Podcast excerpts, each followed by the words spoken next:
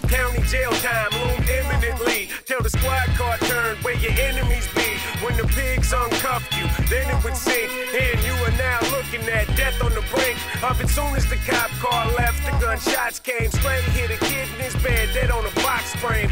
Jack Boy's always looking for a key, but that life won't last. You better believe. Et bonjour à tous et bienvenue dans cette FAQ de Sœur d'édition. Alors aujourd'hui on est réunis pour répondre à vos questions que vous nous avez posées du coup pendant, euh, pendant cette dernière semaine, une semaine à peu près ouais de... Fait une semaine qu'on a lancé ouais. l'appel, ouais. Voilà donc il y a eu pas mal de questions hein, parce que comme vous pouvez le voir si vous regardez la version vidéo j'ai beaucoup de feuilles dans les mains. 5 pages de questions. Voilà, donc je suis accompagné aujourd'hui de Mehdi, El Kanafi et Nicolas Coursier. Oh là là, que c'est formel. oh là là. Bonjour Ken Bruno. Merci de nous recevoir aux 20h. Est-ce que tu as préparé ton CV Tout se passe bien? Donc j'espère que vous êtes prêts hein, à répondre à toutes ces questions. On attaque directement dans le vif du sujet. Vous avez un petit truc à dire avant de commencer, peut-être aux gens qui nous regardent, puisqu'on est aussi en direct. Ma petite particularité, c'est un sœur d'émission euh, en forme de FAQ. L'année dernière, on avait fait un sœur d'émission bilan pour faire euh, le bilan de l'année euh, 2018. C'était pour faire le bilan de l'année 2018. Et cette année, plutôt que faire euh, ce bilan sous forme de podcast, on a décidé de vous faire participer et de vous, poser, de vous demander de poser des questions. Yeah. Histoire de, bah, d'avoir votre ressenti. euh, et donc, euh, bah, vu les 5 pages de questions, sans compter toutes les questions qu'on a censurées, euh, c'est déjà pas mal. On est super content. Et bonjour Riku. Alors, eh ben écoutez, on va commencer dans le vif du sujet. On va parler de la maison d'édition. Et on va commencer avec une question de Fenrir qui nous demande quelle est la différence de revenus entre une vente sur le site web en direct avec vous et un achat physique genre Fnac. C'est une bonne question pour commencer. bonne question, euh, bonne question. C'est sérieux, hein, là, on n'est pas là, pas pour se commence barrer. direct. Business. C'est une question intéressante parce que ça concerne vraiment euh, une grosse part de notre budget et de la façon dont on fonctionne. Il faut savoir que quand vous achetez sur notre site internet directement, grosso modo, on doit récupérer à peu près 90% de la somme que vous investissez pour nous. Alors que quand vous passez à la Fnac ou Amazon, là c'est plus de l'ordre de 40% de ce qui nous revient. Donc vous voyez que le hiatus il est quand même assez important. Mais bon, euh, après donc on vous encourage à acheter sur le site, c'est pour ça qu'on fait des petits bonus, mais acheter en- aussi en librairie, bah, ça rend service aux libraires, ça rend service à, On soutient Toute la la librairie. chaîne. C'est euh, donc la, la vente directe, c'est quelque chose qui est essentiel pour nous. Sans ça, euh, CERD n'aurait pas du tout la même position, voire ne serait pas existant. C'est fondamental. C'est pour ça qu'on a les first print, c'est pour ça qu'on a le premium. On, on- on y reviendra, mais acheter sur le site, c'est presque un acte militant, Ouais. et ça nous aide énormément. Mais on encourage aussi l'achat du coup partout de nos bouquins parce que c'est bien que ça fasse aussi tourner le, le Ce que process. tu veux dire, c'est qu'on encourage l'achat. Non plus. Quelque- sous quelque forme que ce soit. Alors, il y a des gens qui nous font remarquer qu'en effet, Damien est là. Donc, oui, on l'a pas précisé, mais Damien n'est pas avec nous Il est euh, puni. euh, lors de cette FAQ parce que malheureusement, il doit, il doit nous quitter très bientôt. Donc, du coup, il a préféré ne pas participer du tout plutôt que de se barrer en plein milieu. Mais oui, du coup, euh, Damien est quand même sur le chat euh, avec nous. Euh, on va passer à la deuxième question. Deuxième question, toujours sur euh, la maison d'édition. Donc, question de William David. Euh, qui nous demande les ouvrages qui m'intéressent le plus chez Sœurs d'édition sont ceux de la série Ludothèque. Avez-vous prévu de les rendre accessibles aux membres non premium? C'est vrai qu'on a beaucoup beaucoup de questions euh, par rapport au Ludothèque et que ce genre de FAQ ça permet un petit peu de, reposer les choses à plat et de répondre un peu à toutes les interrogations. Bah, Qu'est-ce qu'un ludothèque? Tout d'abord, euh, c'est vrai que c'est des petits livres donc qui sont rédigés et imprimés uniquement pour nos membres premium. Ils sont pas trouvables ailleurs, ils sont pas trouvables en librairie en l'occurrence. Euh, pour répondre à la question, ils sont disponibles en e-book. Et pour les avoir en physique, il faut être premium justement. Il faut faire 5 achats sur le site et au bout du cinquième achat, vous devenez premium et vous recevez gratuitement et automatiquement un, un un des livres de la collection. Et c'est vrai qu'il y a beaucoup de gens qui trouvent ça un peu injuste et qui disent mais non mais je serais prêt à payer pour acheter le bouquin.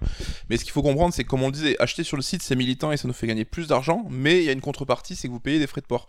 Alors les frais de port c'est pas nous qui les fixons, hein, nous c'est le transporteur donc on gagne pas d'argent dessus.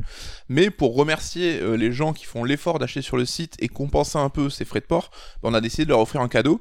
Et ce cadeau là il a pas de sens si on l'offre par d'autres biais. Donc euh, on- Si on le propose ne serait-ce qu'à l'achat dans son édition physique. Parce Ouais. que c'est vrai qu'on sait que vous êtes collectionneur, amoureux de l'objet, et donc voilà, c'est le proposer euh, en physique, c'est ce qui est le plus important. Et donc on a quand même eu des compromis parce qu'on voyait que les gens étaient quand même très intéressés. Donc chaque ludothèque est dispo en e-book. Alors comme ça le contenu reste accessible. Et on avait par exemple pour les 5 premiers ludothèques qui sont plus dispo aujourd'hui, on les a compilés dans un livre que vous pouvez acheter partout, donc sur le site, en librairie, etc. Et qui s'appelle Ludothèque, euh, les classiques du rétro gaming. Exactement, ouais, tout à fait. Et donc là, les cinq premiers sont accessibles. Donc euh, voilà, on espère que vous comprenez. On peut comprendre que ce soit frustrant, mais euh, en un système de fidélisation n'aurait pas tellement d'intérêt si euh, on pouvait se procurer le livre par euh, d'autres moyens. C'est ça, on voulait une vraie contrepartie à ces frais de port euh, qu'on n'offrira pas. Désolé de, de vous le dire. C'est vrai que c'est une habitude d'achat qui est assez fréquente dans d'autres sites de e-commerce euh, ou Amazon ou autres, même si eux ils grugent, c'est un peu différent. C'est vrai qu'on a l'habitude quand on fait des grosses commandes, des grosses sommes, qu'il y ait les frais de port qui soient offerts. Nous, c'est pas notre politique. C'est vrai que les frais de port, comme l'a dit euh, Coucou, nous, c'est on marge pas sur les frais de port. C'est les, frais- les, les transporteurs, la poste, etc., qui nous donnent les tarifs, et nous, on vous facture les, fa- les tarifs qu'on paye. Oui, Euh, c'est de l'argent qui est en transit en fait. Vous nous le donnez, on le confie au transporteur. Et c'est pour vraiment, on met pas les frais de port gratuits pour insister. Euh, voilà, c'est quelque chose qui est indépendant de notre volonté et qui sert à un service donné qui nous concerne pas à nous. Donc c'est pour ça qu'on a pris la décision de ne pas faire de frais de port offerts. Badaboum. Là, c'était un peu. euh, on a On est failli, très là- sérieux dès le début. on a là. failli Ça, lâcher les micros. Ça, vous allez voir, on va rigoler après, vous inquiétez pas. Des grosses questions à la fin. Et restez, il y a des révélations. Des- oui, des- Des c'est- révélations. trucs de, trucs de ouf. L'a oui, S'il vous plaît. des- On parle business, mais bon, ça vous intéresse, ça que vous voulez savoir. On passe du coup, bonjour Florence. Donc on passe à une question de Flo. Ça se trouve, c'est la, même- c'est la même Ah, personne. Mindfuck. Ça serait vraiment incroyable. Ça serait exceptionnel. Comment vous rémunérez Ah, on parle encore d'argent. Allez, Comment vous l'argent. rémunérez vos auteurs et illustrateurs, maquettistes Euh, Et voilà. Avec des clous. Avec Euh, euh, avant tout. des, des jouets en bois comme nos grands-parents. Bon, les auteurs, c'est pas compliqué, ils sont euh, rémunérés au pourcentage, c'est-à-dire qu'ils ont un pourcentage du prix hors taxe du livre. Donc et sur pour- chaque livre, ils touchent une part du livre, de l'argent du livre. Et donc ça. à chaque fois qu'on en vend, ben, ça s'additionne. C'est ça, sur le site ou en librairie. Ouais. Ou en solde. C'est important hein, aussi, un livre en solde, l'auteur gagne de l'argent et c'est pas forcément Donc- coupé en deux. Ce qui peut être cool, c'est que si le livre cartonne et qu'il est réimprimé ou édité en plein plein plein d'exemplaires, ben, l'auteur touchera toujours, c'est exponentiel quoi. Par contre, tout ce qui est maquettiste, illustrateur, etc., c'est du forfait, donc c'est une somme forfaitaire qu'on paye une fois pour euh, le, le- la, la tâche en question. Et voilà.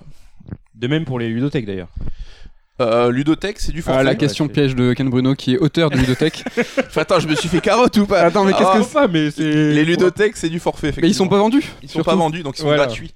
Donc voilà, une part, euh, Mais de, voilà. une part de ludothèque pour l'auteur, on aurait dû faire ça. Mais Par, une un- part de zéro. Ouais, c'est- C'est un truc qu'on a déjà dit, mais les ludothèques, si on revient, on ramène la- le coût à l'unité de chaque livre, les ludothèques font partie des ouvrages les plus chers parce qu'ils sont produits en petite quantité. C'est un petit format, mais qui est quand même luxueux en, en hardcover, et du coup, on les vend pas. Donc, euh, Euh, alors, Tanaka nous demande Vous allez encore élargir votre horizon après JV, séries, films, manga, comics? Un bouquin NBA par exemple? Parce qu'on sait que vous êtes de grands amateurs de basketball, euh, tous les deux. Je t'en prie. alors, on a prévu euh, d'étendre le spectre, évidemment. C'est quelque chose que on- la pop culture en tant que telle déjà prend de plus en plus de place dans notre catalogue, et on est aussi fan d'autres choses, donc on va élargir ce prisme. Est-ce qu'on le fera jusqu'au sport et à l'NBA Pour l'instant, c'est pas prévu, honnêtement. C'est vrai qu'on vous embête euh, sur les réseaux, euh, sur Twitter notamment, où on se permet euh, de tweeter basket avec euh, d'édition. Ça peut, des fois, vous pouvez vous en foutre complètement, mais certes, c'est souvent, on traite les, sujets qu'on aime, mais on veut une société qui soit à notre image, pas forcément à Coucou et moi, mais à l'équipe. Et c'est vrai que le basket, on est à fond dedans, on en parle tous les jours. Et euh, on nous l'a demandé. En- C'est arrivé en salon qu'on nous fasse des suggestions sur le basket. C'est pas prévu, c'est pas. Mais euh, Pourquoi pas un jour pas. Deuxième question de Tanaka. Et un sur Togashi. Donc, du coup, il précise Yu Yu Hakusho et Hunter x Hunter. Et Saga Sukoden. C'est envisageable ou trop niche pour espérer? Donc, on commence à, à rentrer un peu dans les suggestions, du coup, euh, de, de thèmes à aborder dans nos bouquins. Alors, qu'est-ce que vous avez à répondre à ça? Bah, Togashi, on aime beaucoup. Euh, Hunter, c'est notre shonen préféré, je pense. hein, je parle en ton nom aussi. Attends, Slam Dunk, c'est comment là-dedans Il fait partie de notre shortlist de mangaka, on va dire, genre euh, top 5. Méfiez-vous de quand on dit on aime bien quand même. Vraiment, euh, ouais, dans Togashi, on y pense. On y euh, pense, on a envie, donc rien n'est lancé encore, mais voilà. D'autant plus que le livre Jojo qui est sorti très récemment a vraiment bien fonctionné. On a, vous avez grave apprécié le fait qu'on s'intéresse à des mangas niches, mais avec vraiment une communauté très euh, euh, vive et super passionnée. Euh, bah, c'est comme ça qu'on choisit les, les sujets, en fait, c'est ce qui nous fait vibrer. Et c'est vrai que Togashi, c'est complètement ça. Et c'est pas parce que c'est pas le, le manga le plus populaire et sûrement pas le manga le plus euh, diffusé, euh, parce qu'il a une- un rythme de parution qui est complètement erratique. Ouais, c'est un peu ça le souci, c'est que pour générer une communauté, il faut quand même avoir de la présence. Et Togashi, on sait qu'il publie 10-12 chapitres, et puis après il repart en sommeil pendant 2 ans et demi, 3 ans. Donc c'est compliqué, mais... euh, Ce qui peut vous plaire, c'est que justement, entre deux ans où il y a rien, peut-être qu'un livre Hunter Hunter, ça serait cool. Ouais, en tout cas on kiffe. Et l'autre, c'était quoi le... Suikoden. Suikoden. Suikoden, bah, ça fait partie là aussi d'une shortlist RPG. hein. Donc euh, RPG, on commence à en avoir euh, Ouais, vous connaissez- un petit peu. Oui. Vous connaissez notre amour pour le JRPG, euh, voilà, c'est l'un des, l'une des franchises cultes. hein. Ça peut, ça peut arriver. euh, soyez prêts, quoi. Scar, soyez prêts. Prochaine question. Alors n'hésitez pas encore une fois hein, dans le stream pour les gens qui euh, qui arrivaient etc. Bah tiens par exemple là on a une question d'Eternal, on va y répondre rapidement avant de passer à la suite. Naoki Urasawa, trop niche peut-être? Alors on aime bien la niche, hein. vous avez remarqué, on fait beaucoup de bouquins de niche. Et on aime beaucoup. Et ce qu'on appelle la niche, en fait, c'est comme Jojo, comme Persona, c'est-à-dire des, des œuvres qui en France n'ont pas un public démesuré, mais qui ont une communauté très forte et donc qui sera peut-être plus prête à, à s'acheter ou à s'intéresser à un livre sur le sujet que si on touchait des trucs plus grands, genre Call of Duty ou FIFA. Et euh, on, chaque fois qu'on a fait ce genre de pari, ben, on a été récompensé derrière, ça a marché bien. Et ouais, carrément, Warsawa, c'est une niche et qui nous intéresse. Ok, très bien. Bonjour à Jaune Gros qui vient d'arriver euh, sur le stream. On passe à une question de Kane. Là, on retourne un peu sur euh, vraiment euh, la conception du bouquin. Vous faites imprimer où vos livres en général? En Europe. D'accord. Et pour être un peu plus précis, pas en France. C'est que euh, on aimerait beaucoup, c'est vraiment quelque chose qui ça nous tiendrait à cœur si on le faisait, euh, mais on peut pas pour des raisons euh, économiques. Euh, ça serait euh, multiplier le prix du livre sans déconner presque par deux. C'est vraiment, C'est euh, beaucoup trop c'est cher. vraiment vraiment très très très cher d'imprimer en France. Euh, c'est pas possible. Et pourquoi une telle différence de prix? Bah, Bah, les salaires. les salaires. D'accord. C'est le niveau de vie et les salaires qui, qui influent là-dessus. Donc euh, on fait un peu les capitalistes là-dessus, mais... euh, Après, on imprime en Europe, en Ouais. Union européenne. euh, on n'imprime pas en Chine. euh, on fait pas partir des, des cargos avec des milliers d'exemplaires qui sont fabriqués pour 20 centimes. C'est oui, c'est on n'exploite pas des pauvres gens non plus euh, sans argent. Alors, prochaine question bah, de Nat Damon, que j'ai vu d'ailleurs sur, euh, sur le stream, euh, qui, euh, qui parlait tout à l'heure au moment où on parlait des mangas et qui a évoqué Jojo. Euh, des événements sur la Belgique sont-ils prévus dans l'année? Ah Quel timing incroyable Alors Ah. j'ai plus la date donc je vous laisse faire, mais... Euh, C'est bon là du coup oui pour le moment il n'y en a qu'un qui a été euh, qui a été euh, annoncé là il y a une séance de dédicace qui aura lieu samedi au Kokoro Manga Café euh, donc du coup il y aura euh, il y aura Federico Federico pardon euh, Anzalone donc l'auteur du bouquin Jojo qui sera là pour dédicacer le bouquin Donc samedi Euh. 18 janvier, hein, si jamais vous voyez le replay avec c'est encore temps. Voilà, donc samedi 18, c'est à partir de 15h au Kokoro, donc c'est à Bruxelles, je l'ai pas précisé parce que la Belgique c'est grand. Euh, donc si jamais, ouais, euh, on avait pas mal de demandes hein, au moment de la sortie du bouquin. D'ailleurs, j'ai été étonné de voir que la communauté Jojo belge était, était Ils assez sont chauds, les. Belges, Mais les Belges sont euh, chauds en ouais. général. Ouais, Et on pense d'ailleurs au compte, euh, alors je sais plus le nom, Jojo Bizarre, mais euh, qui est un belge lui aussi. hein. ouais. Un compte fan sur Twitter qui est super actif, qui est super quali. Donc on le salue si jamais il a l'occasion Voilà, de voir cette vidéo. Si vous voulez euh, montrer un peu d'amour à, à Jojo, euh, allez au Kokoro Manga Café à Bruxelles euh, ce samedi. Parce que l'an- l'an dernier on avait fait un salon à Bruxelles. Ouais. Le Medinasia. Medinasia, c'était vachement cool, euh, les, les gens étaient super sympas et tout. Alors cette année on l'a pas fait parce qu'on a ralenti un poil le rythme des salons, mais euh, c'est pas impossible qu'on y revienne, un de ces quatre. euh. Oui. Cette année, on, on peut déjà. On nous pose la question sur les salons après. Non, je je suis pas. pas. sûr, mais on peut vous dire qu'on fera deux salons. Cette année, on fera Japan Expo et euh, Toulouse Game Show. Euh, c'est que deux events. C'est vrai que les années précédentes, vous avez été habitués à un peu plus de, de salons. Euh, voilà, c'est tout simplement On fait par un peu dans à- le classique euh, cette Oui. année. Il y a un peu de restructuration, il y a beaucoup de projets, donc c'est vrai que les salons ça demande beaucoup de temps et beaucoup d'organisation. Euh, ça monopolise toute l'équipe à un, un temps donné qui pour vous peut être un week-end, mais pour nous derrière c'est une semaine entière. Euh, donc voilà, cette année on se concentre sur les deux gros événements. euh, événements. Là, Toulouse à la maison et Japan Expo qui est incontournable. N'est-ce pas? Exactement. Euh, on passe à une question de Kentael. J'espère bien le prononcer et c'est possible que j'écorche des pseudonymes ou des prénoms pendant, euh, cette FAQ et je m'en excuse par avance. Y a-t-il eu un échec commercial durant ces premières années euh, sœurs d'édition? Alors on a la chance que à ce jour tous les bouquins qu'on a sortis sont rentrés dans leurs frais. C'est-à-dire que donc on n'a pas d'échec ou perdu d'argent. Après évidemment il y en a qui fonctionnent mieux que d'autres et on en avait déjà parlé dans le podcast sur les projets abandonnés, alors sur d'émission numéro 6 ou 7 je crois, je sais plus. Par exemple le Level Up et l'année du jeu vidéo c'était des publications qui été juste rentable, donc ils demandaient beaucoup de temps et beaucoup d'énergie pour au final juste se rentabiliser. Donc c'était peut-être moins intéressant pour nous que de travailler sur des bouquins euh, différents qui eux pouvaient euh, dégager peut-être plus de thunes. Et ça nous est arrivé, il y a une question qui arrive un peu plus tard euh, dans la FAQ qui parle, euh, qui parle de ça et on va même vous montrer ce fameux, euh, le plus gros échec ever. euh, Mais c'était pas chez Third, Third, donc c'était, euh, on reviendra un petit peu en arrière. avant. Tout Très est préparé, est calculé. Que teasing, c'est incroyable. Donc oui, il y a Jaune euh, Gros euh, sur le, le chat qui euh, a posé quelques questions. J'ai vu que ce cher Damien Méchery avait répondu. Ah, il est encore en service pendant euh, une Eh oui. dizaine de minutes, merci. Donc c'était une question du coup sur la, la réimpression éventuelle des ludothèques. Bah c'est pas prévu. Non, comme on a dit, hein, ils viennent super chers et euh, quand on a 10 ludothèques différents, on peut pas toujours alimenter chacun des, des trucs. Donc euh, les 5 premiers ne seront plus réédités et c'est pour ça qu'on a sorti le bouquin qui les compile euh, dans un seul volume à 20 balles. Donc euh, c'est la solution qu'on a trouvée. Et euh, sachez juste qu'on sort un ludothèque tous les 5 bouquins publiés. Donc si vraiment vous êtes hardcore de Third et que vous achetez absolument tout, il n'y a plus de doublons, ce qui était le cas au début de nos premières années. un démarrage un peu compliqué. Euh, là, à chaque bouquin publié, on a un ludothèque. Et on a déjà plein de prévus. Très bien. Il y a une autre question de Jaune Gros rapidement avant de passer à la suite. Un livre sur le genre roguelike. Est-ce que ce serait un sujet intéressant pour vous? Bah, ce qu'on va répéter souvent, je pense, c'est que c'est un. Remarque, toi, peut-être un peu plus fan. En général, on aime bien bosser sur des sujets qui nous tiennent à cœur ou des genres qu'on kiffe. Et euh, c'est vrai que moi, le roguelike, par exemple, c'est pas trop trop ma tasse de thé. Mais, Mais pas euh, de là à en faire un livre. Ouais, voilà, donc. euh, Voilà, pas, pas, pas prévu. Ok. Après du cas par cas peut-être parce qu'il y avait eu Dead Cells après tout. Oui, c'est vrai. C'est vrai. Et c'est le seul, un des seuls roguelikes, du coup, que j'ai pu euh, apprécier, euh, qui m'a fait rentrer dans son univers Bah, de pareil manière que smooth. toi, euh, Nico. ouais. C'est pas mon genre, mais euh, Mm. Cells, euh, gros gros fan. Euh, bonjour, euh, WeGrave77 qui vient d'arriver sur le, sur le chat. Et on passe à une question de Xavier. Alors, Xavier nous demande quand vendrez-vous les marque-pages de vos livres? À défaut, offrir la possibilité de les recevoir par le site internet. C'est une bonne question Qui revient souvent aussi. qui revient souvent aussi, ouais. Et ça rejoint un petit peu les ludothèques. Donc ceux qui n'achètent pas sur le site euh, voudraient les ludothèques et nous demandent comment faire pour les avoir. Donc on vous a expliqué pourquoi c'était pas possible. Et du coup les marque-pages c'est le même euh, schéma, c'est-à-dire qu'on favorise ça et qu'on produit pour les salons, pour remercier les gens qui font l'effort de se déplacer, de venir nous voir. Donc il faut qu'ils aient un petit cadeau personnalisé.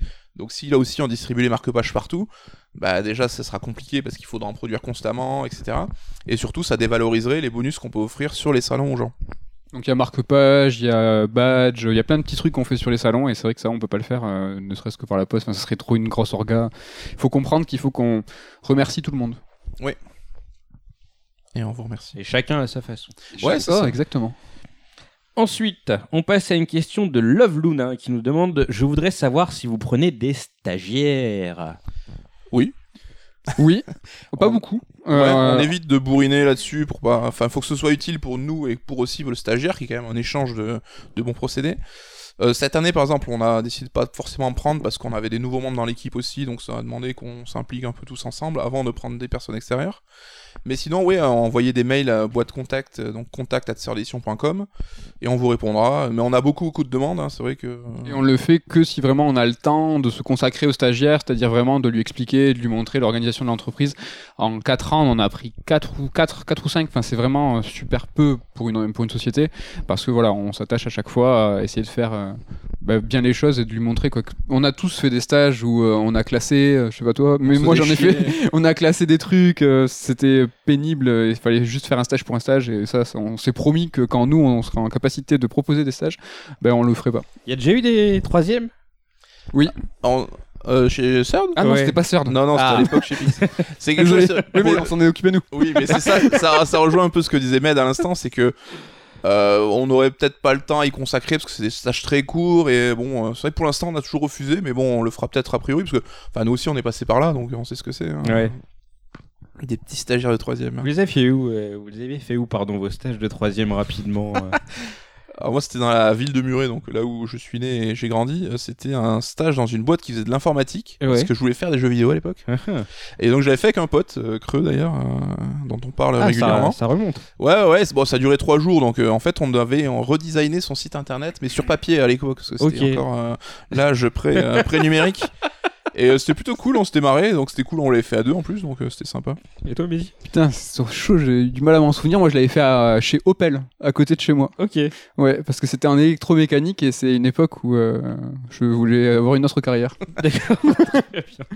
Un peu plus Fast and Furious. Je serais presque pilote de Formule 1, mais bon, ça, je pas trop en C'est dire. ambitieux, c'est Je peux, ambitieux. je peux pas trop en dire. On va- Toi et toi, non, mais, Euh, moi, j'ai, moi, c'est pas très rigolo. J'ai fait mon stage dans un magasin de jeux vidéo.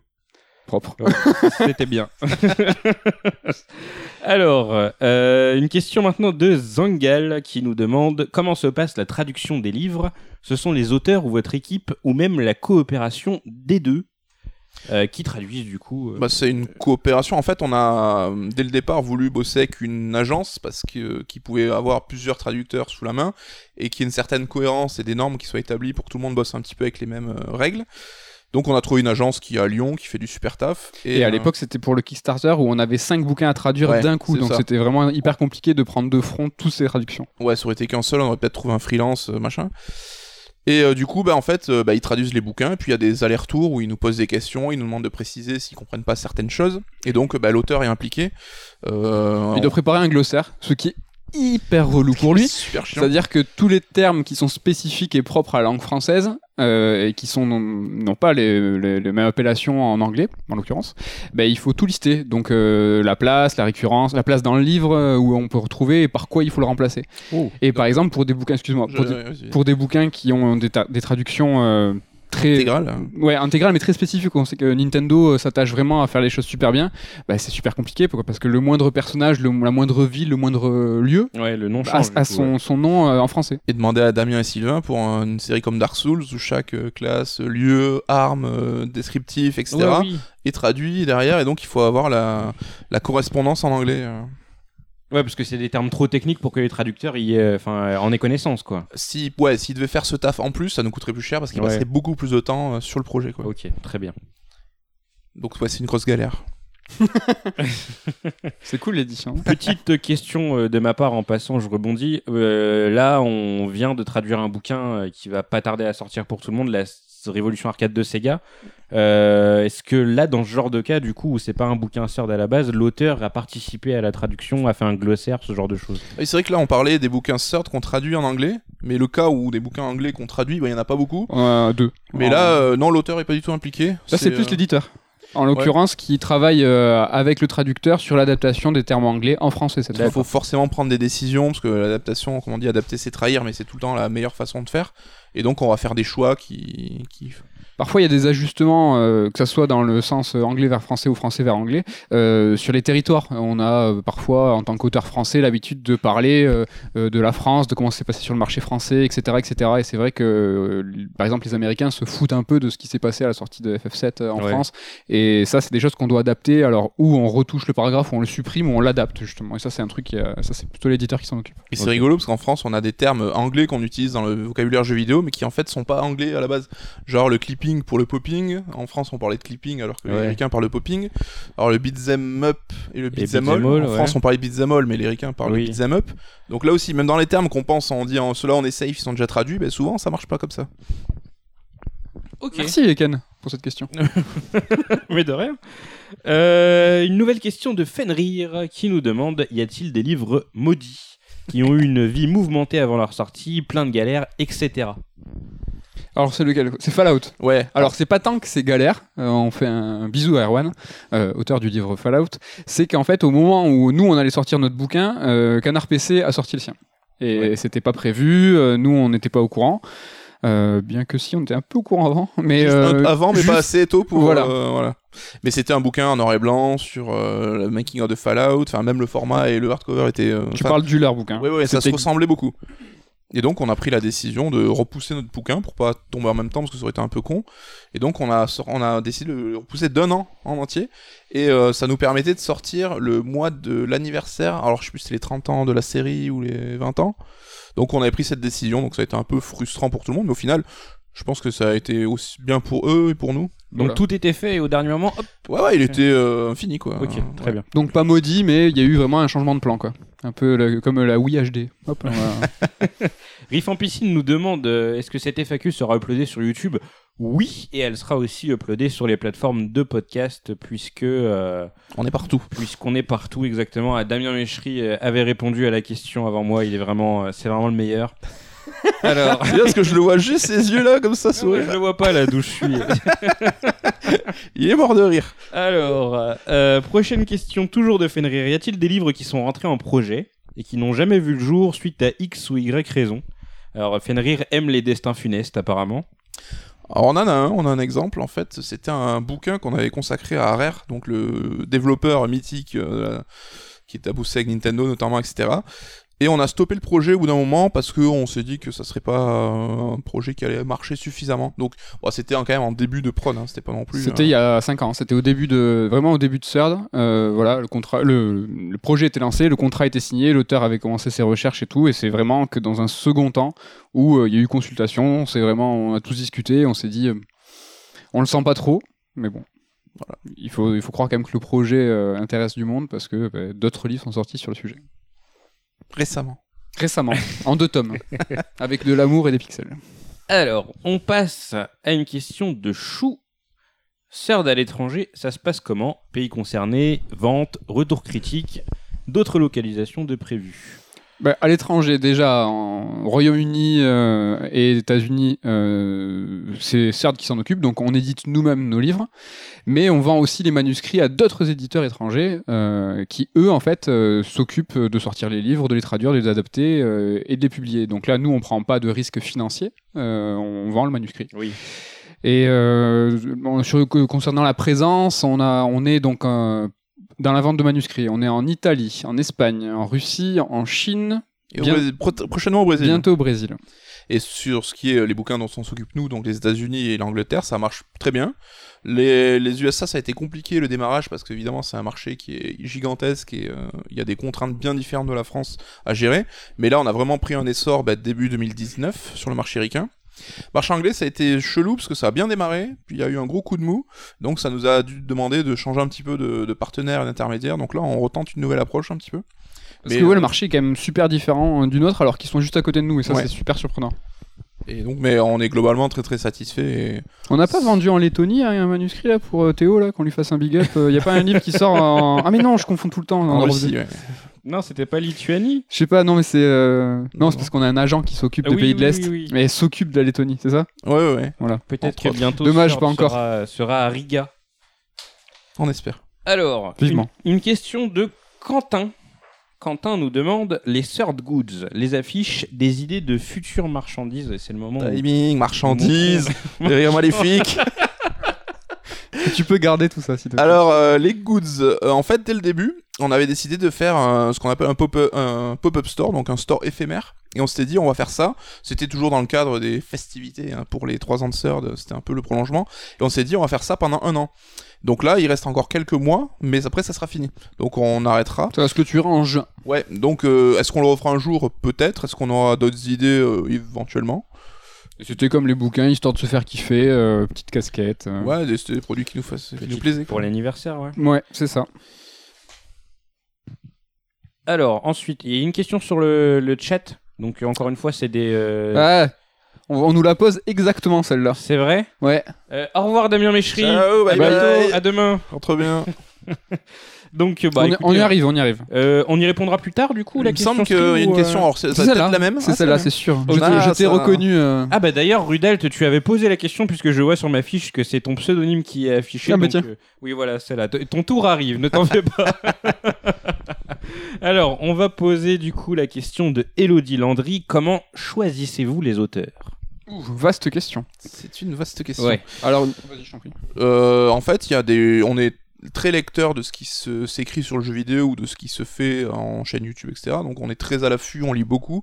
Et il y a des gens dont on apprécie énormément le travail, avec qui on a envie de bosser. Donc euh, dans ces cas-là, on va les contacter, on leur propose de bosser avec nous sur tel ou tel projet.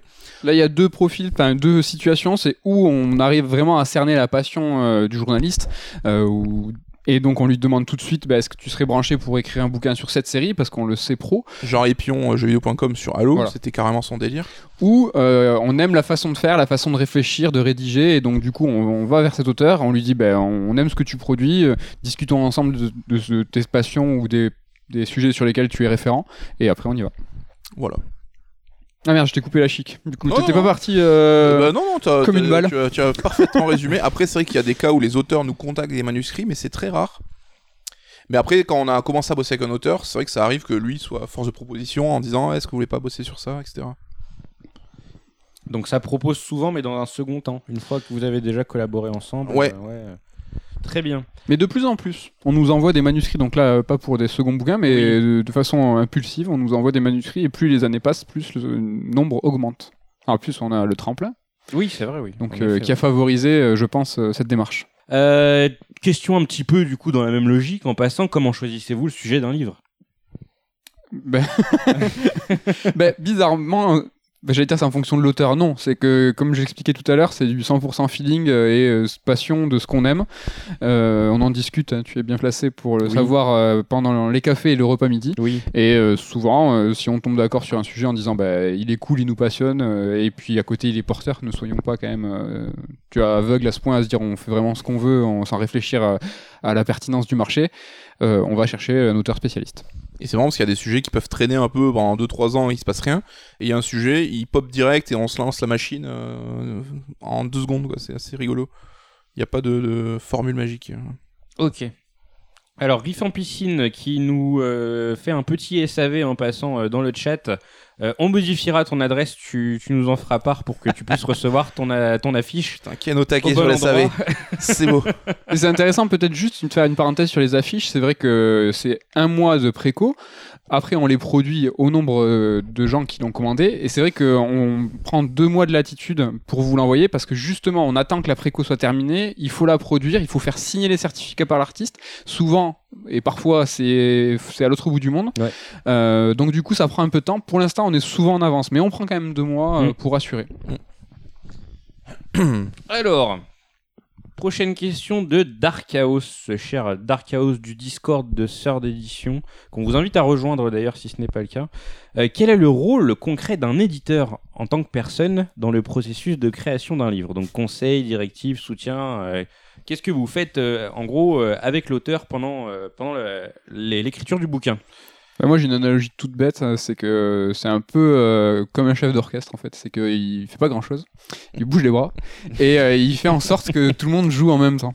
Et euh, c'est euh, de la coordination, il y a parfois plus d'implication que d'autres sur certains livres, il y a des auteurs qui sont très indépendants, qui produisent un contenu qui est parfait et quasiment publiable, il y a d'autres auteurs qui, font du, qui écrivent très bien aussi mais qui ont besoin plus de soutien euh, de l'ordre moral parce que écrire un livre c'est quelque chose qui est euh, très éprouvant. Et c'est vrai que l'éditeur on a un rôle nous justement de soutien euh, là c'est presque du social quoi. C'est Ouais. vraiment on, on- on est là pour pour aider. Donc voilà moi je, je parle de, de chef d'orchestre Bah oui, je n'aurais pas mieux dit. Et euh, il y a tout ce qui est justement faire jouer les gens ensemble et aussi respecter les timings, les délais pour pouvoir avoir le bouquin qui arrive euh, au moment convenu. L'édition, c'est des, des- des délais de production qui sont tellement longs, euh, on s'en rend peut-être pas compte, mais d'un point de vue extérieur, quand nous on, on prévoit des bouquins euh, dans 7 mois, 7 mois pour nous c'est rien parce qu'il y a un mois d'impression, il y a tant de semaines de Mhm. correction, il y a plusieurs corrections, il y a la maquette, etc., etc., etc., les, retours, les allers-retours avec l'auteur, et tout ça c'est des timings qui sont précis mais qui sont tellement étirés, donc euh, c'est justement aussi sur le- cette gestion de planning que euh, en tant qu'éditeur on intervient. Très bien. Vous répondez bien aux questions. hein, euh. C'est vrai. Je vous le dis d'un point de vue euh, extérieur. Euh, quels sont vos objectifs en termes d'entreprise à long terme?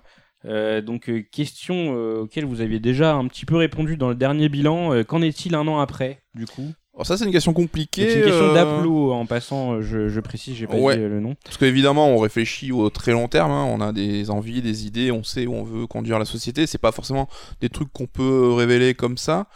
Euh, comme on l'a dit juste avant, c'est qu'on a quand même, euh, au point de vue des, des sujets qui, auxquels on s'intéresse, on a envie quand même d'ouvrir le prisme de plus en plus. Mais on s'interdirait rien en fait. Quoi. Peut-être pas le basket tout de suite, mais peut-être d'autres choses. Ah, on passe à la prochaine catégorie. Parce que tout ça a été thématisé, tu veux dire Et euh, oui, Sans le savoir. C'est vraiment les gens qui m'ont fait mes fiches ont fait un travail extraordinaire, je, je tiens à le dire. Donc on était sur la maison d'édition, on passe vraiment là maintenant au cœur Ah, de l'activité, on passe au livre. Avec cette première question, je crois que ça va name dropper pas mal. euh, vous faites ça, vous faites ça, vous faites ça. euh, voyons voir. Vous êtes curieux, mais bon. Alors, c'est- le- jeu. C'est toi qui as fait ma fiche, je crois. Tout Oui. c'est le nom de la personne qui a posé la question. Là, c'est trois personnes qui posent plus ou moins la même question. D'accord, très bien. ça aurait fait un long ça aurait été un, un bête de blaze Oui. quand même. C'est pour ça que je te demande. Alors, nous avons du coup Pegasus, Pascal Samarcand et Jason De Rock Voilà. qui nous demandent pourquoi la légende de FF13 n'est pas sortie alors que la légende de FF15 l'est. Hein Voilà, C'était trois c'est questions sur. FF. C'est marrant, c'est une question qui vous turlupine pas mal. On voit Oui. souvent passer le truc. Et les gens ils disent Ah, s'ils ont fait d'FF15, c'est qu'ils feront pas. Enfin, on a commencé par FF7. Donc dès le début, on s'est dit la chronologie, c'est pas forcément le délire. Évident que pour nous. Oui. on aurait dû le préciser peut-être. Et euh, souvent, bah, les projets, comme on dit, ça naît de rencontres, d'auteurs, de situations. Ce qui, se faisait, enfin, qui faisait que jusqu'à maintenant, on n'avait pas forcément trouvé la personne euh, adéquate pour, ce, pour tel ou tel projet. FF15, c'est un projet qui s'est déclenché bah, là aussi sous une impulsion, une rencontre.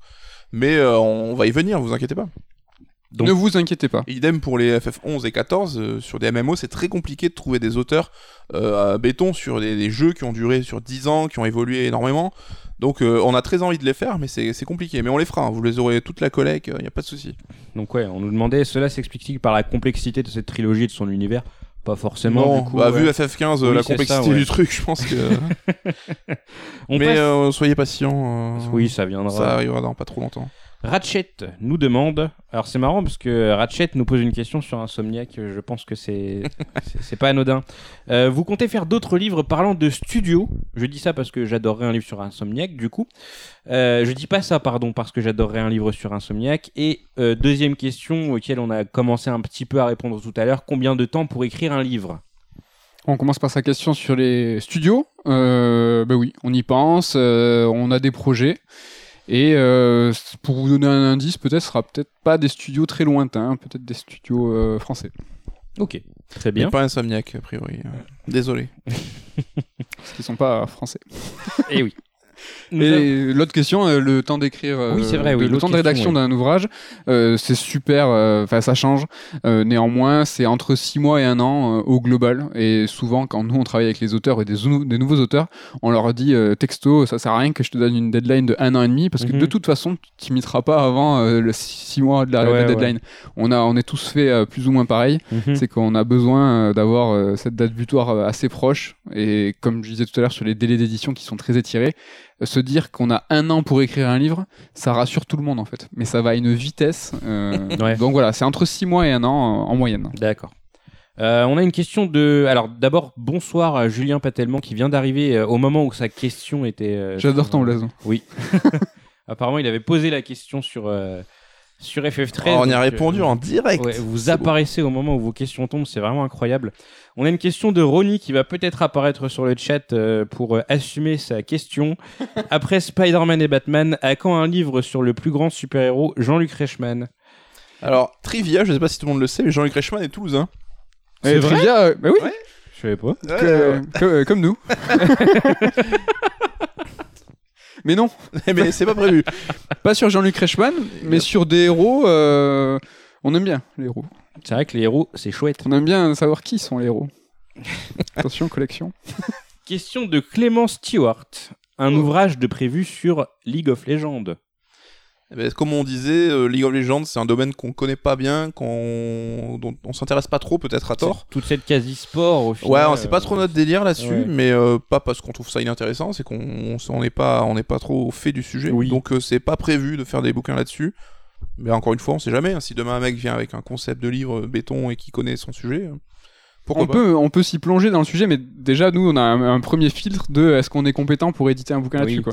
C'est que l'auteur, il peut être euh, le plus grand spécialiste du monde. En tant qu'éditeur, on a toujours, nous, euh, une veille, euh, un conseil. on, Qu'on ait du répondant, quoi. Quand Ouais. il, a- Mm. il s'interroge, quand machin, donc. euh, Ce serait un peu compliqué sur League of Legends. En effet. Question de Riff en piscine qui n'a pas attendu sa question pour apparaître sur le chat. Pourquoi les tranches des deux livres ne sont pas alignées, des deux livres Zelda ne sont pas alignées Alors, est-ce qu'on refait un petit point euh, vocabulaire pour commencer avant de parler de, de, de- de ce problème? Tout à fait. Euh, alors, ce que vous avez sur la face visible en fait dans vos bibliothèques sur euh, des bouquins, c'est pas la tranche, c'est en fait le dos. C'est la jonction entre la Voilà. première et la 4 de couvre, on appelle ça le dos. Voilà. Et euh, donc voilà, juste ici pour ceux qui ont la vidéo, ceci c'est le dos, c'est pas la tranche. La tranche c'est de l'autre côté si La je ne m'abuse. Voilà, c'est le côté où il y a le papier qui est coupé, en fait. C'est là où on voit les pages. Voilà. Papier coupé, tranche, indice chez vous. Cette petite correction étant faite, euh, pourquoi du coup les dos des deux livres Zelda ne sont pas alignés pourquoi en lettres capitales suivi de deux points d'exclamation et deux points d'interrogation. Alors ça c'est rigolo parce que moi aussi en tant que lecteur, des fois je vois des livres alignés dans ma bibliothèque, je me dis pourquoi ils font pas en sorte de tout bien aligner, etc. Ouais. Bah parce que quand on fait des montages de couve, donc euh, c'est la couverture à plat, donc première de couve, le dos, troisième de couve, quatrième de couve. Et en fait c'est pas tout le temps les mêmes personnes qui le font. On n'a pas forcément le temps ou on prend pas le temps d'aller mesurer comment on faisait. Enfin, il y a aussi en fonction du dos, bah, le logo devrait être plus ou moins gros aussi pour occuper l'espace. Donc c'est très très compliqué. Et pour Zelda, en plus, je crois qu'on avait des ornements qui prenaient de la place aussi, donc on pouvait pas l'aligner. Donc euh, ça dérange plein de gens. Désolé, on avait fait ça pour le Ludothèque 1 en fait, où on était parti dans un délire qu'on n'a pas du tout respecté. Donc on l'a réimprimé et on l'avait bien placé. Mais euh, ouais, ouais, c'est pas si. euh, On le dit ou pas ça. Moi, je le dis, j'en ai foutre. Ouais, je, aussi posé la question. Non, ouais. moi, ça me, moi, ça me fait péter un watt. le dernier ludothèque, euh, c'est pas centré. Voilà. Et, euh, et je pense qu'on le réimprimera pas celui-là. Et ça rend fou. hein. Ça rend fou. Mais genre, ça rend fou J'ai de fou. vu la photo On est- de Graham, je crois, il y a pas longtemps, où ils les avaient tous empilés et je me suis, ça m'a surpris que personne ne le remarque parce que je Moi, je lui en ai un peu voulu. Parce que je lui ai dit, mais pourquoi tu prends cette photo Ça se voit que c'est pas aligné. Et le- cool. Le truc aussi, et bon là, ça, il- ça ne tient qu'à nous de, de faire autrement, mais quand on check des PDF avant d'envoyer chez l'imprimeur, bah, ils sont à plat Ouais. avec des, euh, des, des fonds, fonds perdus. perdus. Enfin, c'est pas exactement comme ça sera au résultat final. Donc il y a de l'espace en plus pour des fonds perdus et tout. Donc les les histoires de proportions, etc., ou même de dimensions, c'est difficile de se rendre compte parce qu'on voit ça aussi sur un écran à plat. Donc oui, on pourrait euh, imprimer, plier pour vérifier, mais c'est vrai que ça serait un petit peu laborieux, quoi. Mais on essaie de faire au mieux. Et euh, voilà. Mais on n'est jamais à l'abri d'une erreur après tout. euh. Nous ne sommes qu'humains. Voilà, exactement. Comme, Euh, passons du coup. Alors, euh, Rudalt nous dit vos level up sont incroyables. C'est possible d'écrire un manuscrit pour une rubrique ou une thématique qui pourrait rentrer dans un level up. J'ai envie de dire, encore faut-il qu'il y ait de nouveaux level up pour ça. Ah, il y a plein de questions. il y avait, je crois qu'il y avait une question. Bah, vous savez quoi? C'est un truc de ouf. C'est la prochaine? Parce que c'était la prochaine question. Il y a trop de trucs qui se passent dans cette émission. Que devient la collection Level Up? Le numéro 4 est sorti il y a un bon moment déjà et le numéro 5 n'a pas été annoncé. Je vous laisse répondre. Je te laisse l'honneur, Med. Donc on a sorti les premiers level up dès, euh, dès le début de Third, on a été à deux numéros par an, c'était l'ambition. Euh, il y a eu vraiment un noyau de fans qui s'est créé tout de suite, Euh, les publications, nous on en est super contents, c'était un rêve de gosse, on est fan de JRPG et d'avoir créé un peu ce best-of de tous les sujets qui nous passionnent, mais aussi des auteurs qu'on adorait à l'époque et on, s'est tout- on a toujours rêvé de les rassembler. On a réussi. Du RPG.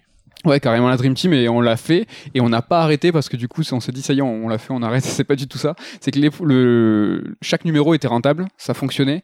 Mais rappelez-vous, il y a deux ans, Third, c'était pas ce qu'on était aujourd'hui et il fallait nous qu'on assure nos arrières. Et en fait, l'ensemble du projet Level Up nous demandait tellement d'énergie, beaucoup d'argent aussi parce que c'était certes des, euh, plus petits bouquins, mais qui étaient euh, imprimés en quadri, euh, qui étaient quand même tirés à un certain nombre d'exemplaires. Il y avait les éditions collector, les variantes, des illustrateurs qui étaient sur les couves, etc., etc. C'était quand même un, gros projet. Et euh, il était plus sage pour nous de se focaliser sur des livres saga euh, qui, pouvaient soutenir la, société de façon euh, plus massive. Hélas, aujourd'hui, on n'a pas décidé de la reprendre parce que c'est encore trop risqué. C'était trop limite quoi. S'il n'y avait pas assez de lecteurs, euh, tout le monde nous dit mais c'est trop génial, euh, on a un retour de ouf, euh, pourquoi ça revient pas? Mais c'était trop juste quoi. C'est un C'était- peu la Dreamcast de notre collection de jeux, de livres en fait. si on avait eu vraiment mais, pff, tellement plus de lecteurs et on, l'a- on l'aurait continué malgré le risque, mais non, c'était vous êtes le noyau de fans encore vivace, mais trop peu. Mais vous nous faites plaisir quand vous en parlez, ça montre que ça vous a marqué, que ça Ouais. vous a plu. hein. C'est vrai que ça revient assez souvent, c'est cool.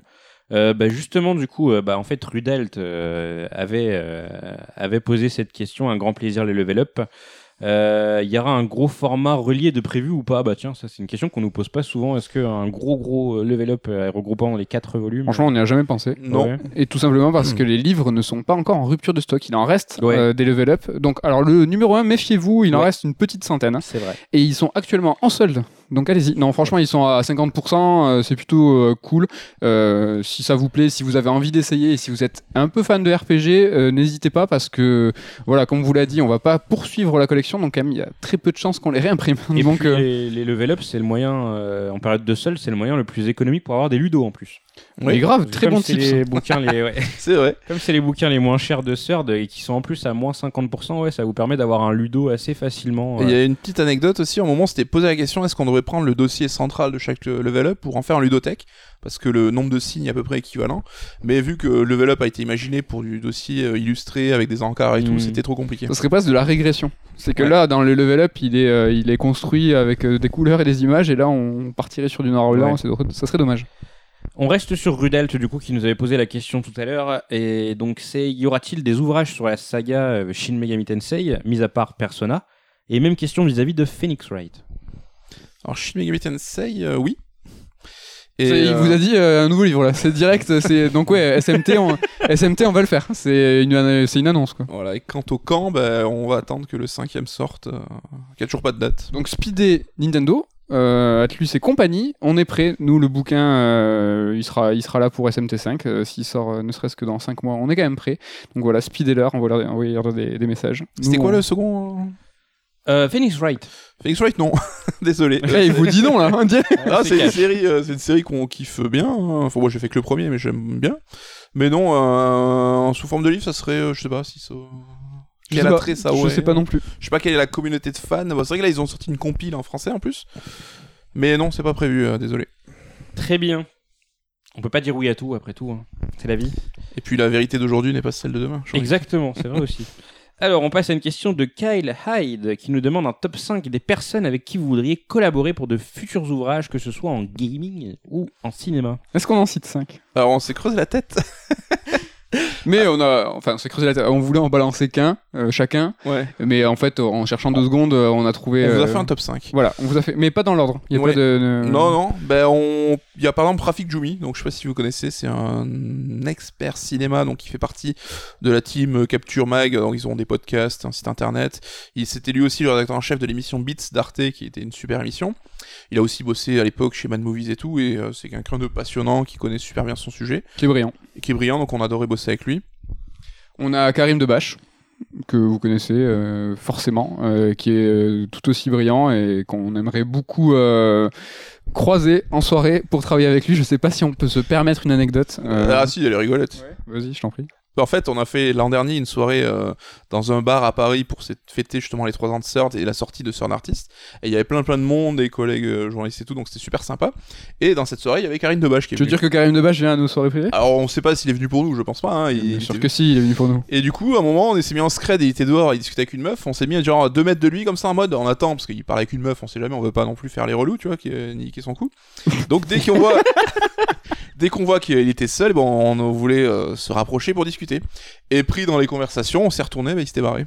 C'était plus intéressant ce qu'on racontait nous que Karim Debache. Donc du coup, on parlait, on parlait. On et a euh, gaffe. Clovis nous en a beaucoup voulu parce que Clovis est ultra fan aussi et c'est quand il avait vu Karine Debache, je vois les mecs, il y a Karine Debache, faut le choper et tout. Et il a disparu. Et nous on fait les mecs cool en mode non non, on va pas le saouler deux secondes, on attend qu'il soit tout seul et tout. Et du coup on a loupé l'occasion. Un autre? alors j'ai oublié de. Bah alors, Greg Hello, Oui. Grégoire Hello. euh, légende du journalisme français, euh, la personne qui a amené euh, Pokémon en France, qui l'a fait connaître au public et aux autres la journalistes. Préface de notre livre FF7, on la remercie encore. Exact. Mm. Qui est passionnante. On nous parle souvent de cette préface plus que du livre, ça nous rend très triste. Mais c'est un mec qui est super occupé, qui a 50 casquettes, hein, qui est directeur de collection chez Kurokawa, donc les mangas, on l'a croisé moult fois et moult fois proposé. et qui bosse chez Gamecult et tout, mais il a vraiment pas le temps. Et dans le même ordre d'idée, il y a Fabien Vautrin, justement le quatrième, qui bossait aussi chez Kurokawa, qui s'occupait de l'identité graphique, etc. Et qui est un ancien de la presse jeux vidéo, qui était euh, rédacteur en chef de GameFan, le magazine. Je sais pas si ça vous parle, qui était un, truc super euh, tendu et tout pour les fans qui étaient mortels, et qui avait avant le site The Sugoi. Et on a adoré aussi bosser avec lui parce que c'est un génie humain.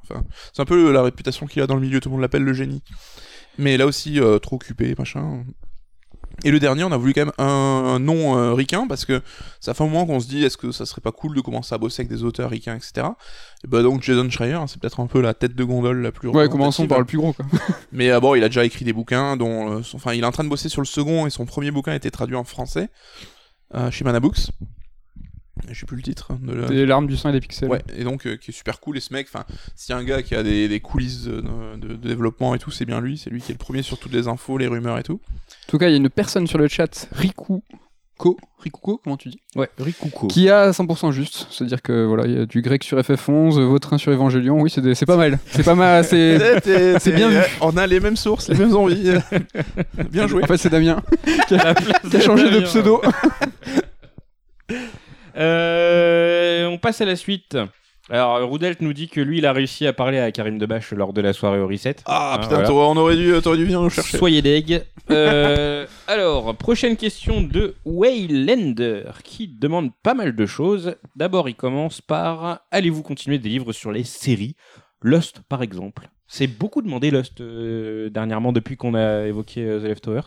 Bah, On vient de commencer euh, notre, euh, de publier sur des séries donc avec Leftovers et Lost. Voilà, personnellement, c'est ma série préférée, donc je vous laisse faire le calcul.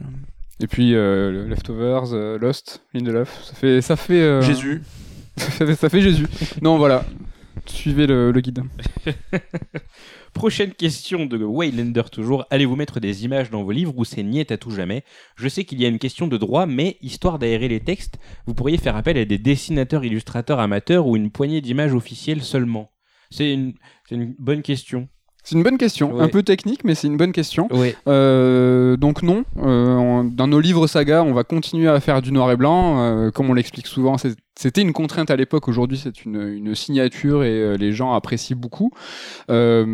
Faire un peu d'illustration officielle euh, ou beaucoup ou pas du tout, euh, c'est la même, c'est la même chose. C'est où tu mets une image, ou tu mets des images, ou t'en mets pas. C'est une question de droit à l'image, c'est de propriété intellectuelle. Il faut que l'éditeur et les ayants droit euh, nous l'accordent.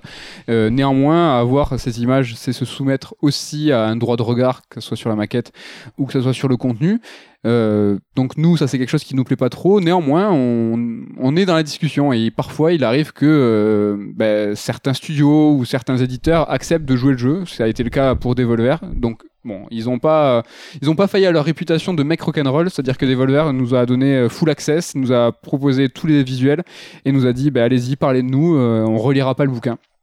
C'est ce qui s'est passé et dans ces conditions, euh, oui, on accepte de faire des, de mettre des illustrations. Et quant à l'idée de faire appel à des illustrateurs euh, euh, extérieurs, enfin, genre qui sont pas les illustrateurs officiels, bah, niveau droit, c'est tout aussi tendu et compliqué. Donc, euh, voilà, c'est pas possible. Mais c'est vrai que c'est mine de rien une force que de d'avoir euh, une indépendance euh, à l'écrit.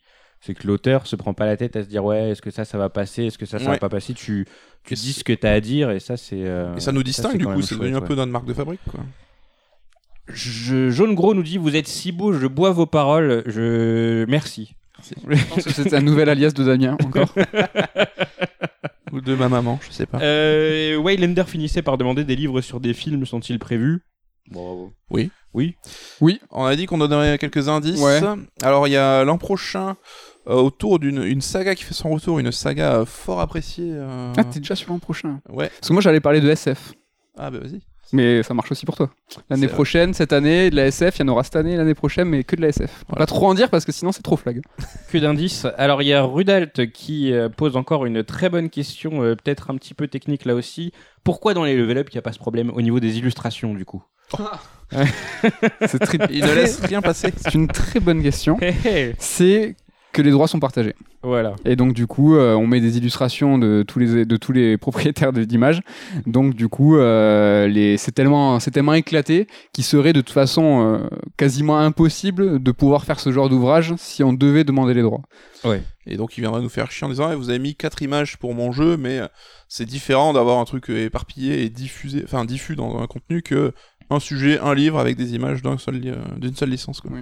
C'est une J'étais- pratique j'étais pas clair du tout, mais Non, mais c'est une pratique qui est euh, courante dans absolument tous les secteurs de l'édition, c'est-à-dire que c'est techniquement et la faisabilité euh, est tellement complexe que c'est pas possible. Donc, et vous, vous verrez souvent les petites lignes, c'est nous n'avons pas pu contacter tous les ayants droit, et si c'est le cas et que vous êtes un ayant droit, n'hésitez pas à revenir vers nous. C'est ça, c'est que euh, des fois il faut faire des projets et là euh, ça serait pas, ça serait pas possible autrement. Une petite question sur Twin Peaks.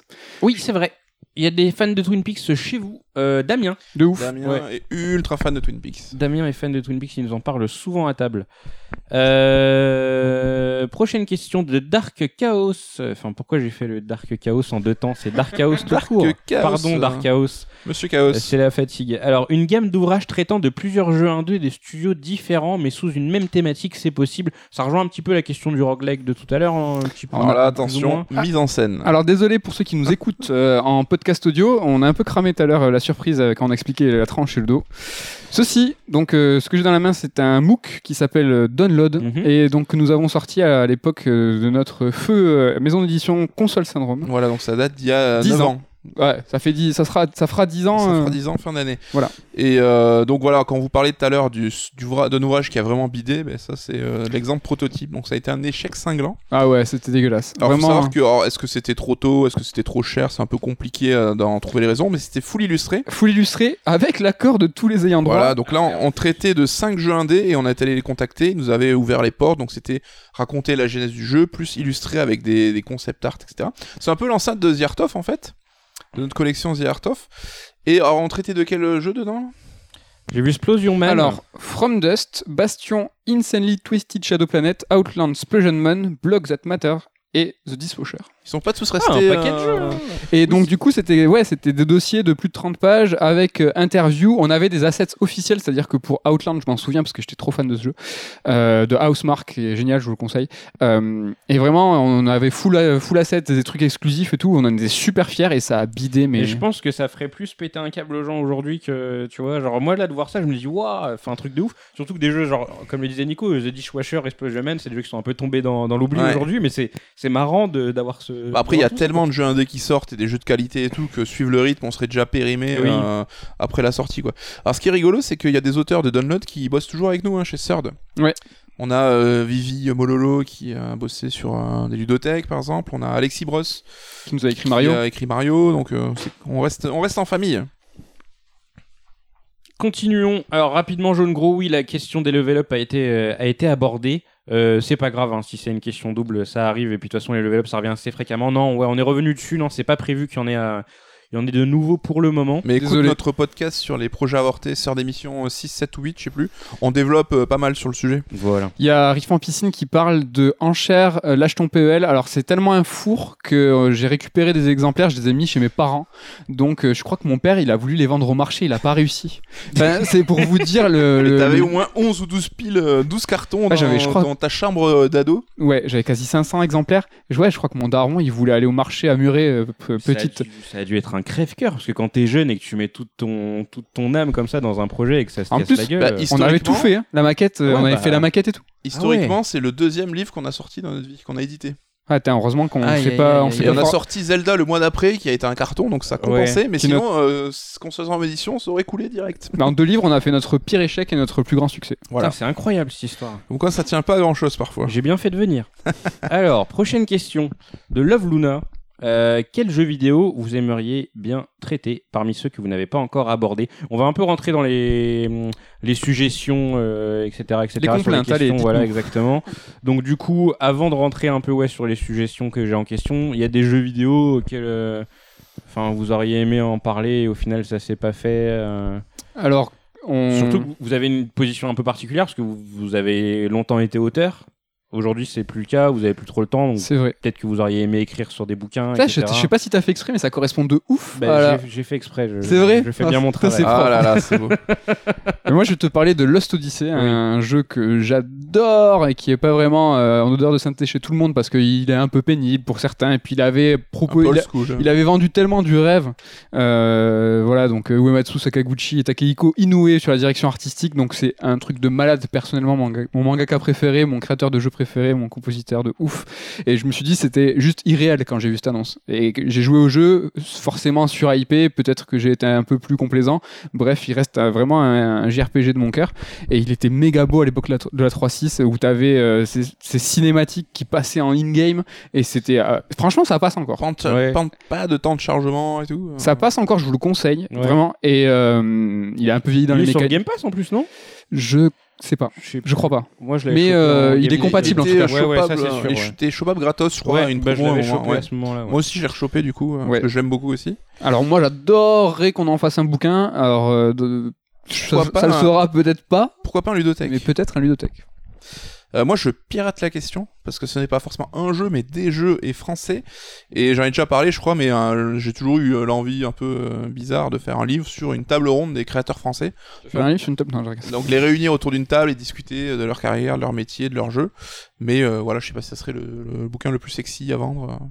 Mais On a déjà pas- essayé de le, au moins de penser, au moins l'événement, parce que cette table ronde, au-delà d'en faire un bouquin, quitte à rassembler tous ces grands créateurs français, Oui. bah, on pourra en faire un événement. C'est les réunir physiquement et euh, profiter de tout ce qu'on entend pour compiler ça. euh. Donc ce genre de truc, on, on y pense. Quoi. Depuis un moment. Très bien. Alors, prochaine question de Pascal Samarcande. Tiens, je viens de voir dans votre section à venir la légende FF7 pour février 2020. Ma question, réédition à l'identique ou augmentée? C'est une question qui tombe très bien. Très bien, c'est On me ça. pose la question et que ça arrive très prochainement. C'est complètement identique. Et idem pour Resident Evil, donc il ressort le mois d'après. Mhm. Euh, av- euh, février pour euh, FF7, euh, avril pour euh, Resident C'est Evil. des ouais. rééditions pures, il y a rien qui change, donc euh, pas d'inquiétude.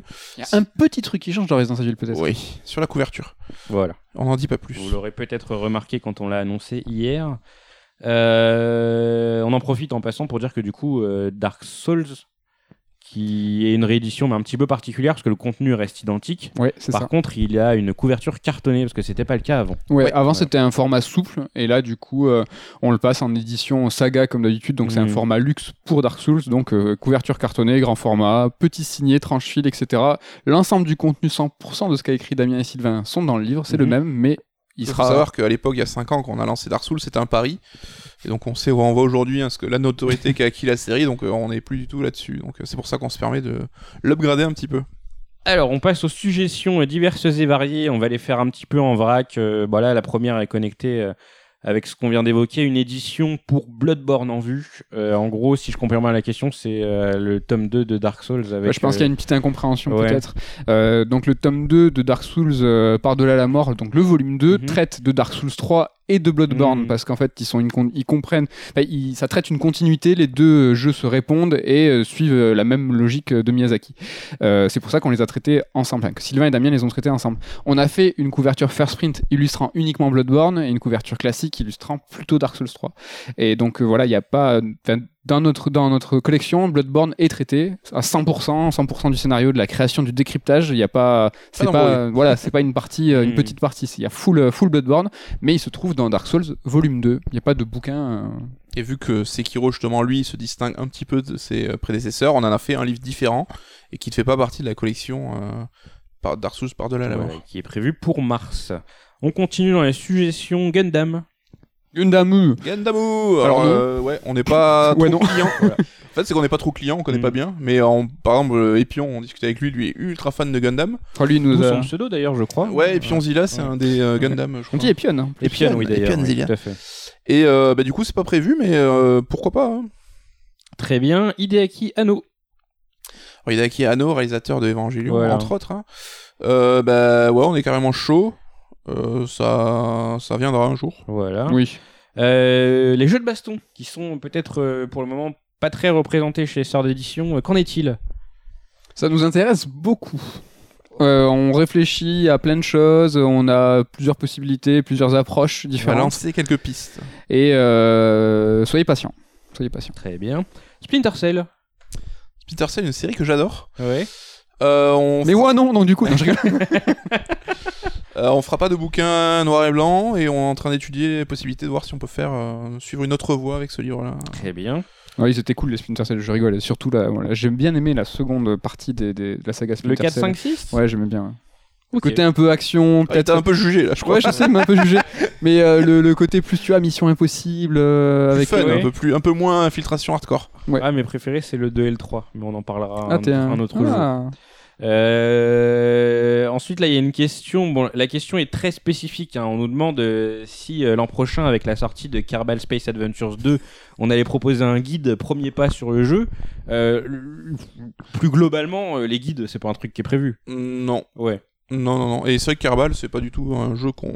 Bah, moi, je connais joue. pas et je comprends pas. Le... Il y a un délire sur Mais il y a Kerbal. une hype de ouf, hein, De parce que- ouf. ouais, ouais. C'est à l'E3 qu'ils ont lancé le 2, je crois. Ouais. Et j'ai j'ai mis. euh, Enfin, j'ai pas du tout reconnu parce que je j'étais pas intéressé, mais les mecs étaient comme des ouf, ouais. Je, j'ai une question sur le chat de Zox Gaming, et c'est encore une fois une très bonne question. Euh, Fire Emblem, qu'en est-il Parce que c'est vrai que c'est une série qui a quand même une belle visibilité depuis quelques années en France. Et comme je disais que les vérités d'aujourd'hui sont pas celles de demain, Oui. Fire Emblem, si on nous avait posé la question il y a 5 ans, 4 ans ou 3 ans, on aurait certainement dit non. Ouais. Mais aujourd'hui, on dirait certainement euh, éventuellement. Ok. Shortlist. Shortlist. Ok, très bien. Et pour finir, bon, ça rejoint la question de tout à l'heure, un livre sur Steph Curry. Ah, Steph Curry, donc euh, un basketteur, pour Oui. ceux qui connaissent pas. Bah écoutez, le basket, euh, on verra, mais c'est pas prévu du tout. C'est une question de qui va être vexé, non euh, ah, pardon, oui, moi je, je donne plus les pseudos. Jacques là, Monclar. avec les suggestions. Eh oui, le Pardon, pauvre, pardon. Suggestion de Alors là, sur toutes les suggestions, on a eu du coup Guest Ah. Out. euh, ouais, non, j'en ai donné aucun.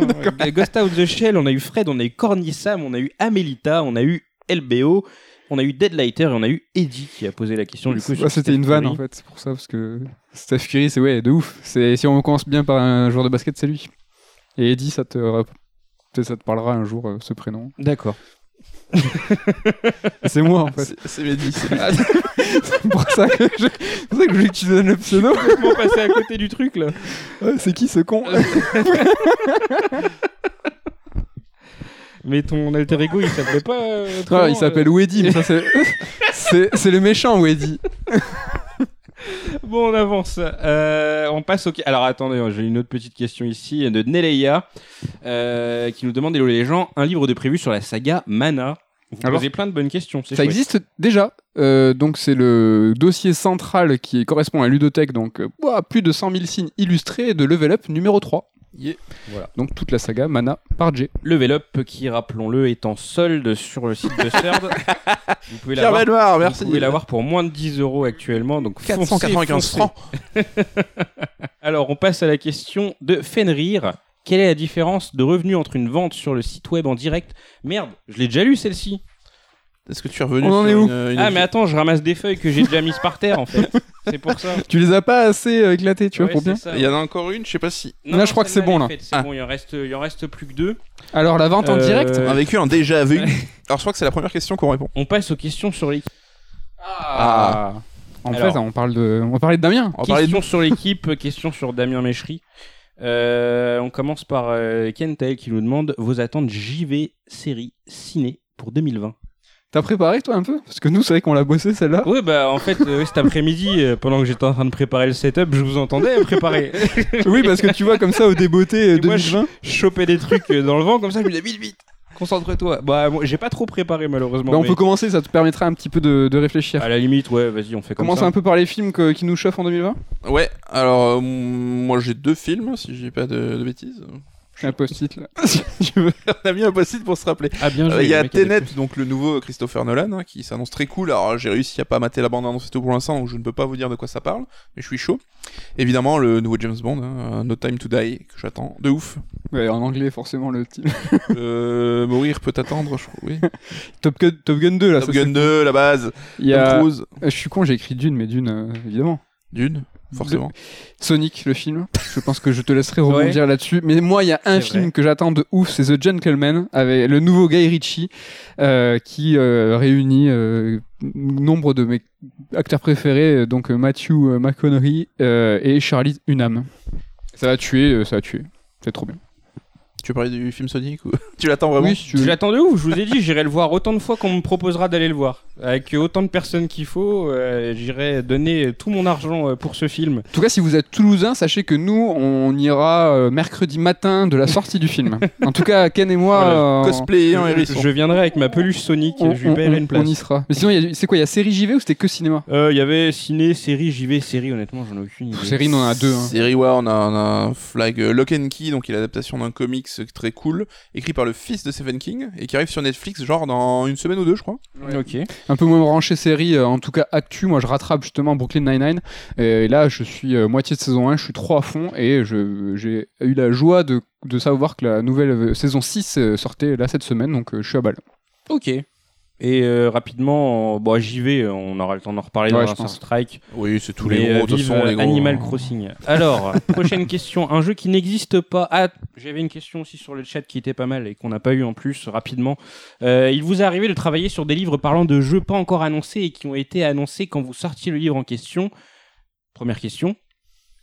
Euh, oui, alors à l'époque de Console Syndrome, justement, notre premier livre, euh, c'était donc sur Assassin's Creed, qui englobait le premier épisode jusqu'à Brotherhood, et on avait eu euh, Brotherhood deux mois avant sa sortie, qu'on avait pu intégrer au livre, ça a été euh, enfin c'était trop bien. Ubisoft ils avaient été super cool à l'époque. Enfin c'est un truc qui est impossible aujourd'hui qui arrivera plus jamais euh, je sais même pas. Non, c'était un truc de fou parce qu'on l'avait eu largement avant euh, le, les journalistes, à tel point que quand notre livre est sorti Assassin's Creed, on avait fait le tour des rédactions, on était allé chez Gameblog euh, à l'époque, euh, euh, Julien C, Ran, Julot, vraiment le début de Gameblog, et on était allé euh, avec notre bouquin, et Ran, à l'époque, c'était même pas Julot, hein, euh, qui était en charge des bouquins, euh, de, des Assassin's Creed, pardon, n'avait même pas touché encore à Brotherhood. Et on avait eu une galère, je sais pas si tu te souviens, on attendait euh, fébrilement euh, cette version, cette galette de, de Brotherhood, et en fait, il y avait des grèves à l'époque et on était à deux doigts d'aller péter euh, dans le Gers pour récupérer le, aller chercher le CD parce Ouais. que du coup, on nous on avait un timing mais tellement serré pour qu'on puisse finir le jeu. Par exemple, le jeu on l'a fini en deux jours, on n'a pas dormi. Euh, on n'a pas enregistré la fin comme des cons, donc euh, du coup pendant que l'un commençait à écrire, euh, Coucou avait refait le jeu juste pour voir la cinématique de fin. Il nous était arrivé des trucs de ouf, mais bon c'était une autre époque. Ouais, et chez Third, alors c'est arrivé, je crois qu'on avait parlé dans les projets avortés, c'était un bouquin sur Hellblade, et donc on a été prévenu en avance de l'annonce du jeu, machin, etc. Mais euh, ouais, c'est tout, hein, à peu près. euh. Après, alors peut-être que je comprends mal la question, euh, mais ça est arrivé super fréquemment qu'on ait des projets de livres et en fait qu'il y ait une actu qui tombe a posteriori, posteriori et donc on se retrouve avec un livre dans l'actualité euh, qui tombe pile poil alors que c'était mais pas du tout prévu et Mm. ça ça arrive mais super On fréquemment. appelle ça le pouvoir de Third d'édition. Certains essayent de se l'approprier euh, récemment, hein, genre fin du game, euh, ils font genre c'est eux qui sont prophétiques mais j'y crois C'est pas. nous. C'est nous. Euh, Ah, mais tiens si c'est ça, pouvez-vous faire jouer ce pouvoir de divination? Ah, ah, en sortant un livre Bah, sur ça, c'est Sun arrivé, ou en refaisant euh, un livre sur Rayman. Alors Golden Sun, euh, On va euh, essayer. ce- le- un des seuls qui marchait pas, c'était Half-Life, et au final, ils ont quand même annoncé Half-Life Alix. Bon, Mm. c'était deux ans et demi après. Ouais, mais il y en a un qui marche pas et je suis deg, c'est Soul River. Ça marche pas, enfin Legacy of Kain. Ouais, ça a rien Euh, déclenché. Ça a rien déclenché, euh, pourtant on y a cru. hein. Vraiment, Ouais. on a essayé, on a fait ce qu'on a pu. C'est vrai que c'est plutôt marrant, ce genre de phénomène.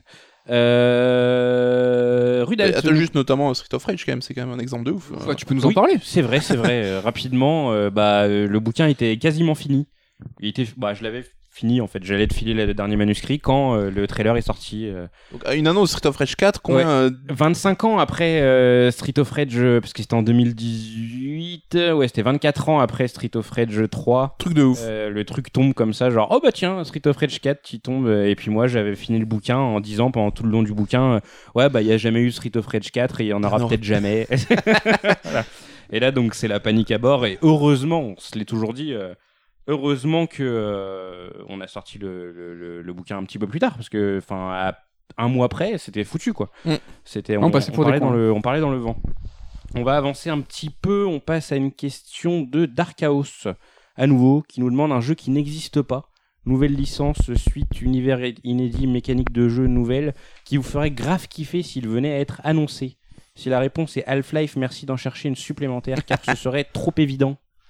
Pendant une seconde, je me suis dit merde, j'ai oublié ma réponse. Mais en fait, moi, je vais répondre FF16. Euh, pour l'instant, on ne sait pas s'il existe. Et j'ai de sérieux doutes sur le fait qu'il soit un JRPG euh, de Square Enix triple A à l'image de FF15. On connaît les déboires qu'ils ont eu et le temps de développement. Euh, c'est peut-être. Peut-être je dis de la merde, mais c'est peut-être la fin de ces grands RPG à plusieurs millions. ce qui, voilà, les causes sont, multiples, mais voilà, moi FF16, euh, je le rêve. On en parlera dans le sœur d'émission du mois prochain. Qui est sûr FF15. Et euh, alors moi je pirate un peu la question aussi parce que j'ai pas de, de licence en tant que telle, mais j'aimerais bien un jeu comme Death Stranding, c'est-à-dire un jeu qui sort de nulle part avec un univers de ouf et original et un gameplay justement qui apporte quelque chose d'un peu nouveau dans le jeu vidéo. Donc je ne sais pas encore le nom de ce jeu, mais je l'attends avec impatience. Très bien. Tu peux répondre, tu sais, aux questions de l'équipe. Oui, c'est vrai. Et ça nous intéresse, parce que Euh, j'ai envie de savoir que un si tu as préparé genre, ou pas. euh, rêvé entre guillemets. euh, moi, j'aimerais trop euh, un beat'em up qui soit en même temps un jeu musical. Ah, Tu sais, genre tu fous des patates en rythme, tu vois, et chaque niveau a son tempo, etc. Putain, et, ça serait une pure idée. et je crois que je parle de quelque chose qui existe plus ou moins. Enfin, j'ai un exemple flou en tête, mais je crois qu'il y avait un jeu où quand t'appuyais en rythme, enfin justement, tu faisais un plus gros score. Mais ouais, genre un beat'em up où genre vraiment tes coups sont plus puissants, plus d'impact. Si t'es dans le rythme. ouais. Ouais, quand t'es dans le rythme, je trouve que ce serait une, ce serait une super idée. Euh, on passe à une question de Riff en piscine à nouveau. Euh, qui nous dit votre plus grosse galère et votre plus gros moment de kiff à la rédac et vos meilleurs souvenirs de convention. Donc du coup euh, deux, euh, deux, euh, deux environnements différents. Côté rédac, côté convention, on va le prendre comme ça Mais tous les trois souvenirs euh, lié. sont liés euh, par, un, par un même sujet de, de, de soulevage de carton, de, de de, de, galérage. de muscles et de galérage. Parce que, ouais, le pire souvenir de cette rédac, donc on est là depuis peu, hein, c'est le déménagement. Enfin, l'aménagement. Oui. Loken, t'étais là, donc euh, merci encore de nous avoir aidés, mais on en a chié de ouf. C'était technique, ouais. faut savoir qu'on est au cinquième étage et l'ascenseur va jusqu'au quatrième. Et on était cinq et euh, l'essentiel d'une rédaction euh, comme la nôtre, euh, c'est des bibliothèques et des livres. C'est des bouquins. Et donc, c'est pas des magazines, nous, qu'il y a dans les bibliothèques, c'est des bouquins. Et on avait plus de, je sais plus, c'était- je dirais une bêtise, c'est 50 ou 60, je sais plus, mais plus de 50 larges euh, Des bouquins? de carton. Ah, des cartons, oui, oui, oui. oui, c'est oui. énorme. Moi, j'allais dire 75, mais c'est énorme. Ouais, Euh, on en a bien bien chié. euh. et, euh, ça n'a pas été ultra long, mais ça a été ultra chiant. quoi. ça a été ultra dur. Donc ça, c'est le pire. Ouais, euh, le bon souvenir, bah, c'est un peu dans la même idée, c'est quand on s'est retrouvé bah, à 4 du coup dans cette rédac, donc tout aménagé, toute belle, toute propre, avec euh, donc Ken et Damien qui nous avaient rejoints, et donc c'était plutôt un sentiment agréable. Et de convention, euh, Japan Expo dernière, où on était que tous les deux. Donc Elsa nous a rejoint par la suite, une stagiaire, Alléluia, elle nous a, grave grave aidé. Elle nous a grave aidé, mais on a fait l'ensemble de l'aménagement sur la Japan Expo à deux, dont monter 10 calax. euh, C'était horrible. On y a passé jusqu'à la limite euh, minuit là-bas. On est arrivé très tôt, on nous a foutu hein. dehors. hein. C'était une galère de Mais ouf. du coup, là, si vous devez monter une Calax, vous le faites super vite. Oh, on avait atteint un niveau, un rythme, une synchronisation, c'était euh, de l'optimisation. effrayant, Ouais. je pense. Et le meilleur souvenir de convention, bah, c'est vrai que comme on disait, les bah, Japan, c'est toujours des bons moments. Parce qu'à l'époque où Damien, par exemple, était loin, bah, c'était des moments où on se retrouvait, on pouvait se, voir. Et c'est à chaque fois, on loue des, des- on essaie de louer des trucs un peu cool avec des barbecues, on est en terrasse, on kiffe. Donc ça, c'est toujours le côté agréable euh, du salon. Ok, très bien. Je peux pas trop répondre parce que ça fait pas longtemps que je suis là, mine de rien. t'as pas de bons souvenirs, je comprends. Euh, non mais tous les jours euh, sont, sont des beaux souvenirs. J'ai pas eu de mauvais souvenirs pour le moment, mais c'est vrai que la convention c'était, euh, enfin j'ai fait que le TGS pour le moment, mais c'est vrai que c'est super cool. Et tu as fait le déménagement. Et j'ai fait le déménagement aussi. C'est vrai, en fait j'en ai un de mauvais souvenirs, mais ouais le- le- les conventions c'est particulier parce que c'est un peu, euh, c'est un peu galère générale entre guillemets. On est tous euh, enfin un peu hors de notre zone de confort. euh, Il y, a- il y a plus de notion de, de temps et d'espace limite. On a faim, on a sommeil. Et du coup, On euh, non, est debout. Oui. c'est des... des fois on a la crève même. C'est cadeau, ça. Ouais, un Merci bonus. Damien pour le virus. donc du coup, c'est toujours des, des moments ouais, où euh, bah, ça, ça soude l'équipe, donc c'était euh, c'était vraiment cool. Quoi. Euh, une question pour moi de la part de Ronnie. Euh, Est-ce que Ken a gardé ses cheveux dans un tiroir de son bureau? Euh, alors figurez-vous que je les ai gardés, mais c'est parce que euh, ça a vocation à être réutilisé dans une vidéo, donc c'est pour ça que je Sérieux? Ouais. Ah, mais c'est vrai?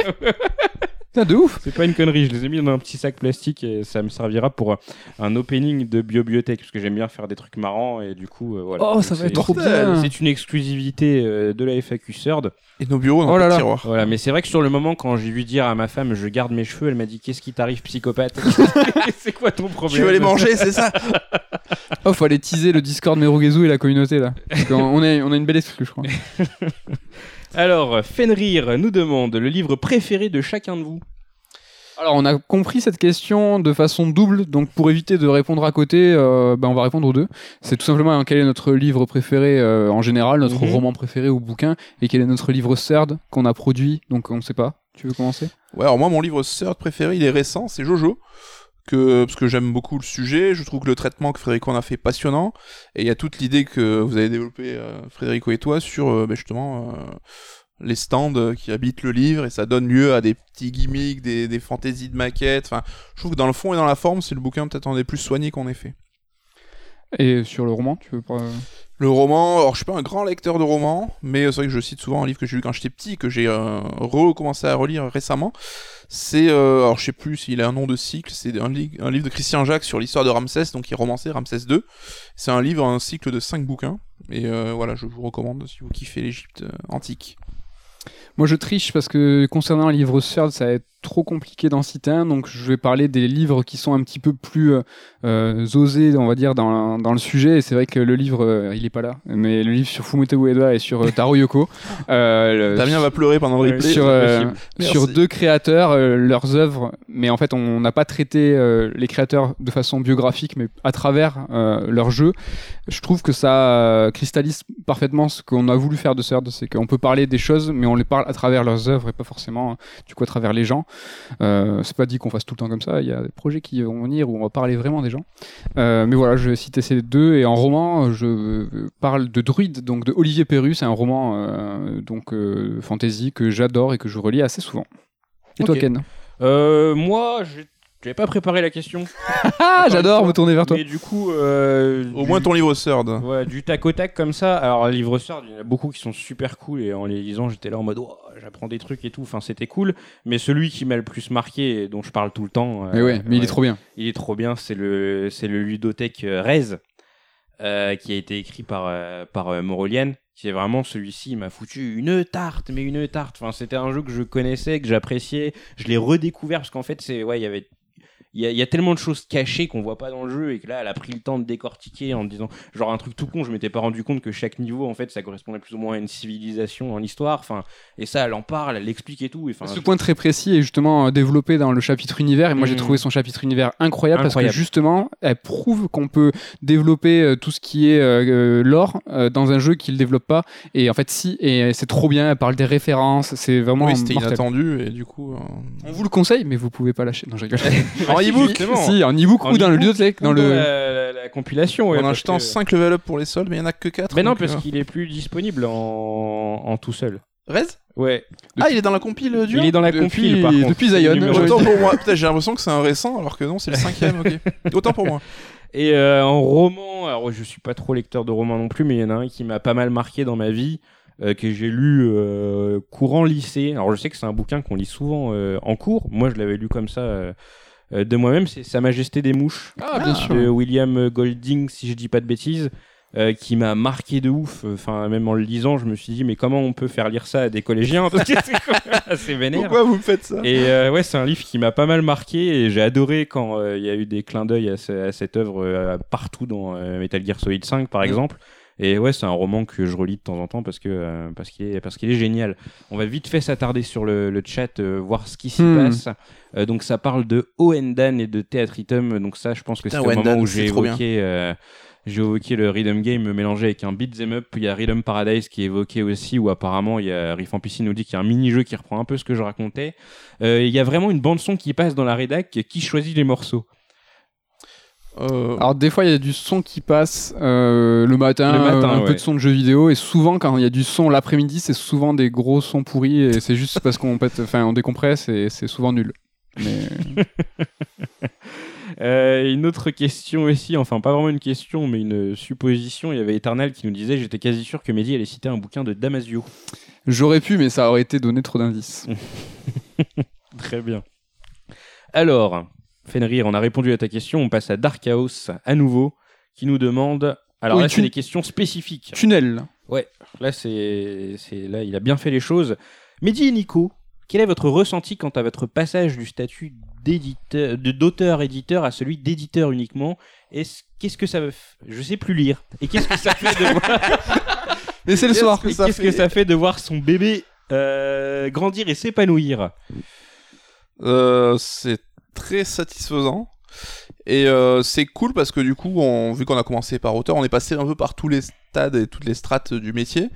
Et ce qui est rigolo, c'est que même maintenant, on commence presque à se détacher de l'édition en tant que telle pour être plus sur le volet chef d'entreprise. Alors, ça fait un peu pompeux dit comme ça, mais la gestion de la société, euh, Développement. développement, voir où on veut aller. Donc, euh, et c'est pour ça que l'édition, presque, on s'en occupe quasiment plus.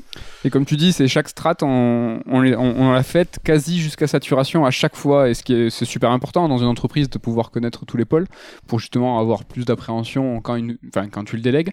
Et euh, c'est vrai que des bouquins, on a écrit plus de 10. On a après des bouquins, on en a édité euh, peut-être 70. euh, et donc, du coup, à chaque fois, on va à fond et euh, on, on se dit, bon, ben, c'est bon, on a fait le tour et on passe à une étape supérieure. Et on commence à avoir presque un cycle. C'est-à-dire que là, ça titille des fois de réécrire des bouquins, donc on fait un tour. et toi Vous pensez que Ah non, t'as la euh, question, non, moi je suis pas dedans. Toi, ça te fait quoi de et vous pensez que vous réécrirez un jour ou euh, Alors, on nous pose souvent la question, on n'a pas les mêmes réponses. Moi, j'ai grave envie. hein. Ouais. Moi non. Donc, pour l'instant, non, enfin, j'ai pas euh, ce besoin d'écrire comme peut avoir certaines personnes, etc. Et euh, c'est vrai que me relancer là, je trouvais ça un peu laborieux, mais euh, en sortant du domaine de prédilection, peut-être que ça pourrait me titiller un peu plus. euh. D'accord, très bien. Rapidement, question de Stardust Crusade, euh, des bouquins à venir sur des cinéastes. Ça fait un, peu- un peu écho avec euh, Ah ouais. qu'on a évoqué. Alors euh, l'un des indices qu'on vous a donné sur la saga qui revient l'an prochain, ça concerne des cinéastes. Ouais. Et Oui. on en Et a... oui. Euh, oui, oui, oui. Alors on en a un autre. Alors est-ce qu'on donne un... On a donné beaucoup d'indices quand même. Oui. hein. Moi, je dis oui. moi. Tu dis oui. Oui. Très bien. Il y a une question pour euh, ce cher Damien. Euh, Peut-être qu'on prendra le temps euh, de, faire un bidouillage au montage pour qu'il réponde à la question, qui était euh, comment s'est passée ta transition d'auteur à membre permanent de la rédaction euh, Tes impressions et envies concernant les deux métiers, avantages et inconvénients selon toi des différentes positions. On posera la question à On Damien. peut faire une imitation. sinon. Voilà, Ouais, j'imite très mal euh, Damien Méchery. euh, Sachant ça- que Damien est le roi de l'imitation Voilà, Donc, Demandez-lui en salon de vous faire Psychomantis par exemple. Et il adorera. en plus de vous dédicacer un bouquin euh, écrit de sa plume. Il adorera aussi. Voilà, Il dessine aussi. Il Aussi. décide. c'est vrai. Demandez-lui de nous vous faire un Sora. Ouais. Kingdom Hearts. Alors, il y a une question pour moi. Qu'est-ce que ça fait d'être le petit dernier de la rédac et d'intégrer la famille Sord pour un avenir plein de livres? Ouh. Un avenir plein de livres, c'est c'est mignon. Euh, oui, c'est mignon comme tout. Euh, non, mais enfin, euh, que dire? Non, bah c'est déjà c'est génial d'avoir le rôle du petit dernier. Euh, c'est voilà, t'arrives en dernier. Je pense qu'on t'excuse un petit peu plus de trucs quand tu fais de la merde. Tu sais, ça c'est pratique.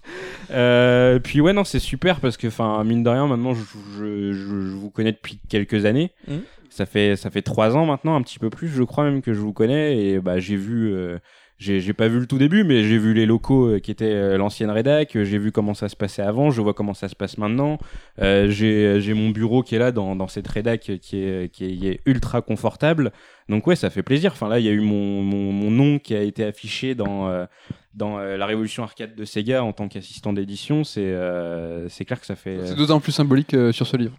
Oui, oui, oui. Du coup, oui, parce que parce que c'est moi qui vous en avais parlé à l'époque, mais ouais, c'est, enfin, ça fait ça fait clairement quelque chose de voir ça à ce moment-là. Et donc, euh, bah, j'ai j'ai hâte de voir comment ça va évoluer. Et euh, en tout cas, c'est un plaisir de venir travailler euh, euh, tous les euh, tous les jours à la rédac, quoi. Plaisir partagé. Ouais, merci. Tout à fait.